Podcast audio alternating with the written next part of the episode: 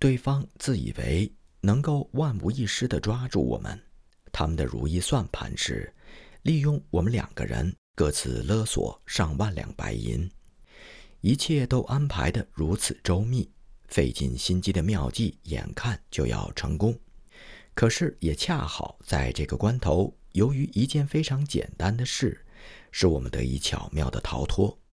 那些原本等着数银币的人，他们高兴得太早。母鸡还没有下蛋，他们就先数小鸡。那些人在一个寒冷的山洞当中饿着肚子等了很久，最后还是灰溜溜的撤离。我希望他们能够认可这种结局，并且希望他们能够吸取教训，下次在盘算数小鸡之前，首先弄清楚，那到底是一只公鸡还是母鸡。要知道，公鸡是不会下蛋的。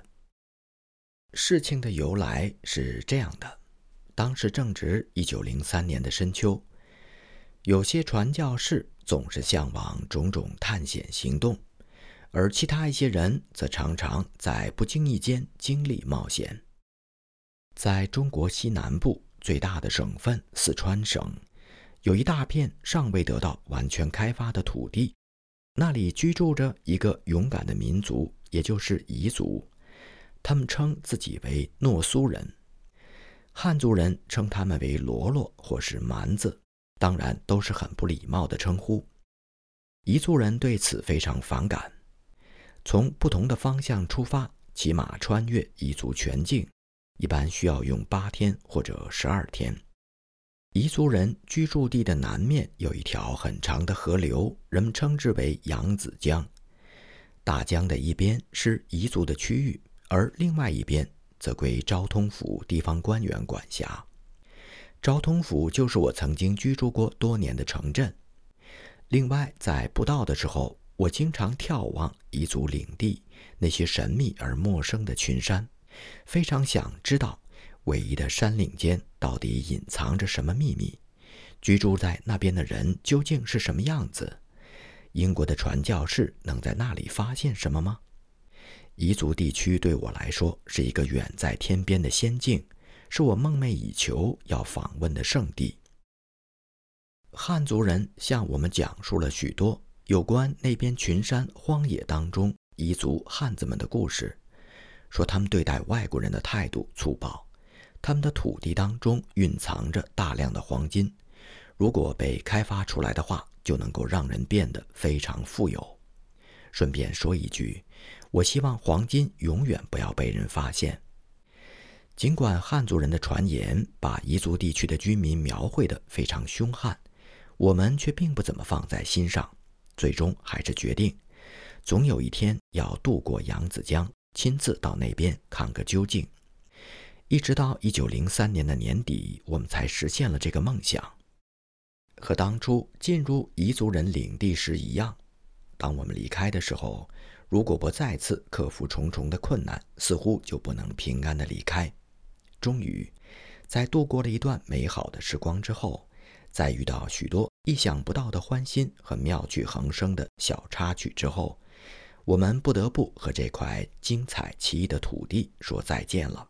然后，又一次渡过扬子江，回到昭通府，回到汉族人居住的平淡无奇的地方。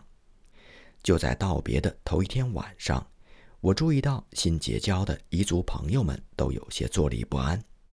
由于我只会讲很少几句诺苏话，所以怎么也弄不明白他们到底在说些什么。其实除了语言障碍之外，我倒是过得很惬意，就像在自己家里一样。我已经被一个很大的部落吸收为成员，他们给我取了一个名字，叫罗红夏夏。真诚朋友之间的友谊将是地久天长。曾经有四个部落当中的数千人请求我留下来，和他们永远的生活在一起。我一直无法忘怀他们这种质朴的愿望。美中总有不足，和上面四个部落的友好关系，就意味着我要承受和他们对立部落的敌视。各种各样关于前来彝族领地访问的欧洲人的传闻迅速扩散，从来没有见过欧洲人的当地居民，他们非常迷信，于是他们很轻易的就相信了关于英国传教士的各种离奇动人的故事。与我友好的四个部落，以及和他们敌对的部落，两者之间的领地有一条河分隔开。每到雨季，这条河犹如万马奔腾。那河水穿过一道深深的峡谷，一道甚至连彝族当地人都极少穿越的峡谷。为了重返汉人的区域，我们必须要在距离这条河与湍急的扬子江汇合处不远的地方过江。有消息传到我们的彝族朋友那里，说他们居住在河对岸的仇家海勒和马黑部落，在路上设下了大批的伏兵。准备捉拿我和陪同我一道前来的昭通府彝族首领龙先生，然后要以我们为人质，勒索大量的赎金。多么简单粗暴的生财之道！一些曾经极力反对我们进入彝族领地的汉族人也参与了这起阴谋。渡船的船主也被争取到他们那一边。那船主保证，当我们抵达岸边的时候。他不会把船摇过来为我们摆渡，计划安排的可谓天衣无缝。如果那些公鸡是母鸡的话，那么属小鸡必定大有指望。临行的那天早晨，有许多全副武装的彝族人，他们护送我们，等候在门前。一路之上，还不断有佩戴兵器的彝族男人加入到我们的队伍当中，大家提高了警惕。也有些人面带恐惧之色。时间过得飞快，中午时分，我们在一个山泉边共进午餐。山下，扬子江怒吼着向前奔腾。陪同我前来的龙首领，他的领地就在扬子江对岸的苍茫的群山当中。在过去大约七十英里的山的那一边，就隐藏着昭通小城。城中有很多人正在急切地盼望我们回去。与此同时，昭通也盛传着我和龙首领被抓住并惨遭杀害的消息。从山上下到河边之前，大家利用午餐的时间充分休息。我用望远镜观察对岸的香场和集市，渡船主就居住在那里。有很多人聚集在每个星期一次的集市上，通过望远镜可以看到小小的香场生机盎然。真希望我们用不了多久就能够站在小镇的那些熙熙攘攘的街上。当我观看的时候，同行的彝族伙伴们显示出对望远镜的极大兴趣。如此好奇并不足为奇。望远镜在汉语里被称作“千里镜”，在本地被说成是“千里枪”。本地人用“枪”代替了“镜”字，因此它又被误认为是一支神奇的枪。无论距离多远，也无论有多少人，只要在它的范围之内，就能够杀死通过他所看到的任何人。当然。到目前为止，我并没有开过这支望远枪。我给出的理由是，一直未能发现足够多的人数，值得让这支威力无边、奇妙无比的神枪大显身手。就在我通过望远镜仔细研究对岸集市上人群的时候，彝族的同行者们也在我的身边观看，他们的神情恐惧，也好奇。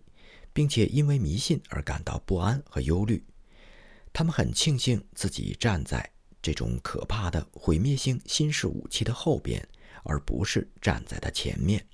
自然，神枪还是没有响。在下到江边漫长的过程当中，打着神秘、骇人、威力无穷的幌子的望远镜，依然老老实实地挂在一位彝族同伴的肩上。可怜的人。他一点也不清楚千里枪它的威力究竟有多大。由于我基本上听不懂他们的话语，也就不明白他们这帮人到底是怎样议论我的望远镜。不过，神话故事在听第二遍的时候，总不如第一次听时那么有意思。山脚下分布着许多巨大的岩石，地势险恶，杂草丛生。路边即便隐藏几百人，也不会被路过的人发现。我们尽量保持紧凑的队形，前进当中也加倍小心。终于来到江边，大家在岸上稍作休息，希望对面的船老大知道有人在等着过江的消息之后，会马上把渡船摇到我们休息的地方。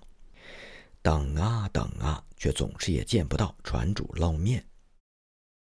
过了一会儿，大家开始高声喊叫，想催促船老大动作快点儿，但是对岸仍然没有反应。于是我们大家开始焦躁不安起来。这个地方的水流非常湍急，不远的地方就能看到一个巨大的险滩。也正是这些险滩，使扬子江变得既危险又异常的神秘迷人。尽管我们当中有一两位水性极好。然而，在这里距离险滩如此之近，他们也不敢游到对岸去把船弄过来。看来船老大不会很快出现了。等得不耐烦的大家开始发牢骚，江边顿时喧嚣起来。一些人推断说，船夫们躲着不肯露面是个不祥之兆。远处海勒部落的地盘里，他们的侦察兵正在密切地注视我们的动静。现在我们每个人都开始盼望自己能够平平安安地回到家中，或者至少是渡过扬子江去，因为到了对岸，绑架者就不可能再跟踪我们了。我们的人又高喊起来，声音比先前还大。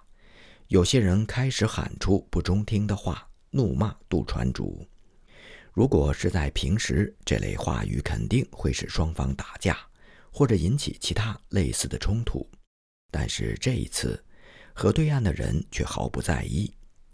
我的同伴们用尽了各种难听的话语，对岸还是没有半点反应。可以看到远处集市街道上交易的人群更加繁忙，山上的侦察兵还在观察着我们，真不知道事情会发展到哪个地步。正当我们急得团团转的时候，海勒部落的人聚集在一个山洞里，他们迅速商讨着行动计划。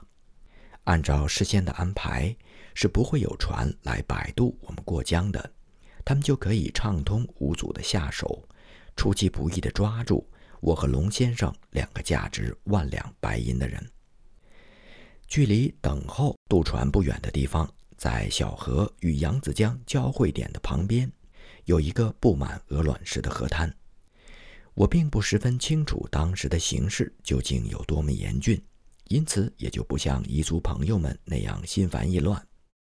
然而也实在是等得无聊，我就信步朝鹅卵石河滩走去，想看看有没有什么东西可以排解等待中的无聊。彝族朋友们不放心我单独行动，派出几名护卫相随，以防不测。如此看来。绑架事件不止在英国具有突然性，在英国通常以汽车为工具，绑架事件的发生就像戏剧当中那样，使人猝不及防。在中国的西部，一个人也可以在转眼间消失，而且再也找不回来。我们在鹅卵石河滩上投石戏水，直到厌恶了这种游戏。彝族朋友们向我展示了他们娴熟的投石块的技巧。为了更好地说明下面将要发生的事，我必须指出一点，那就是在不久之前，在彝族的领地上，彝族人对现代的火枪还是一无所知，他们只拥有极少数在近代中国和印度常用的一种火炮，而这种火炮往往又是废旧过时的。几乎没有什么杀伤力，因此用石头击人在部落冲突当中非常流行。从高处滚落下来的石头和大岩石块往往会给下面的行人造成巨大的伤害。为了抵挡飞石以及刀剑和长矛的伤害，彝族的战士们披着坚韧的兽皮铠甲。这种铠甲的硬度及其作用之大，都让我非常吃惊。还有一个用同样材料制成的护手腕皮具，戴在战士们的左臂上，用来巧妙地拨开刀剑和飞来的石块。此前，在彝族人的领地，有一位彝族勇士站在几米远的地方，让我随意向他抛掷石块。我原以为很有把握击中他，但是当我用尽浑身解数之后，却发现对方足以应付我的一切手段。我投过去的石块不是被他躲开，就是被他娴熟地用护手皮筒挡开。我懊丧至极，这下可到了让一个神奇的英国人声誉存亡攸关的紧要时刻。于是我请求另外一些彝族人朝我扔石块，看看我怎么对付他们。起初，这些朋友们不肯，生怕伤害到我。不过，在我的一再坚持之下，他们终于妥协。但是，他们提出要求用土块代替石块。让他们惊讶而让我非常愉快的是，我能够不停地用一只或者两只手接住飞来的土块，还间或趁他们毫无防备的时候，用他们抛来的土块发动反击。对于这种在英国学校里每个男生都非常熟悉的十分简单的动作，这些紧张不安又颇有点迷信的彝族人，唯一能想出的解释就是魔法，然后就夸大其词，致使五十个人都不能够同时击中我的故事四处传开。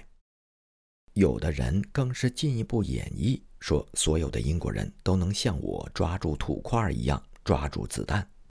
我可不愿意尝试那样的游戏，您呢？好了。现在，让我们的目光重新回到鹅卵石河滩上来。我们尽情地在这里投石、接鹅卵石，真是分外的愉快。大家几乎都忘记了处境的危险。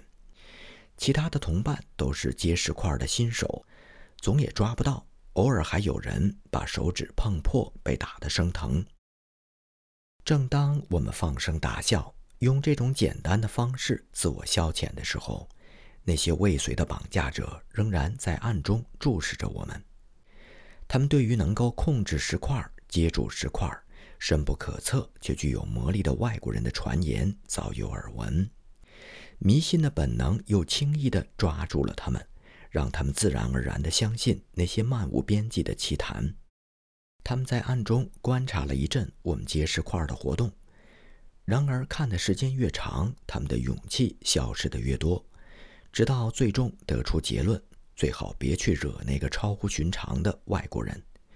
事情的过程就是这么简单，绑架归之失败，两个价值万两白银的人并没有被抓去用来勒索赎金。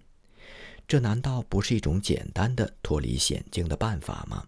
慢慢的，一切恢复了正常。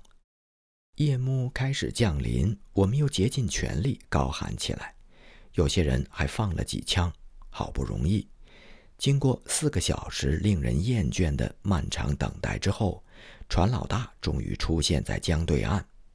这些汉人同谋者发现部落里派出的伏兵已经撤退，现在游戏彻底收场了。我们搭渡船过江之后，住进了集镇街道上的一家小客店里，大家都已经精疲力竭。然而，由于过度兴奋，我们躺在客店的硬床板上，久久不能入睡。当天晚上，再也没有什么进一步的险可冒。没过几天，我就再次走进了昭通府城的城门。很多人看到我都大吃一惊，因为他们没有想到我能够平安无事地回来。不过，在我的家里，我那无比坚强的妻子正在满怀信心地等待着我。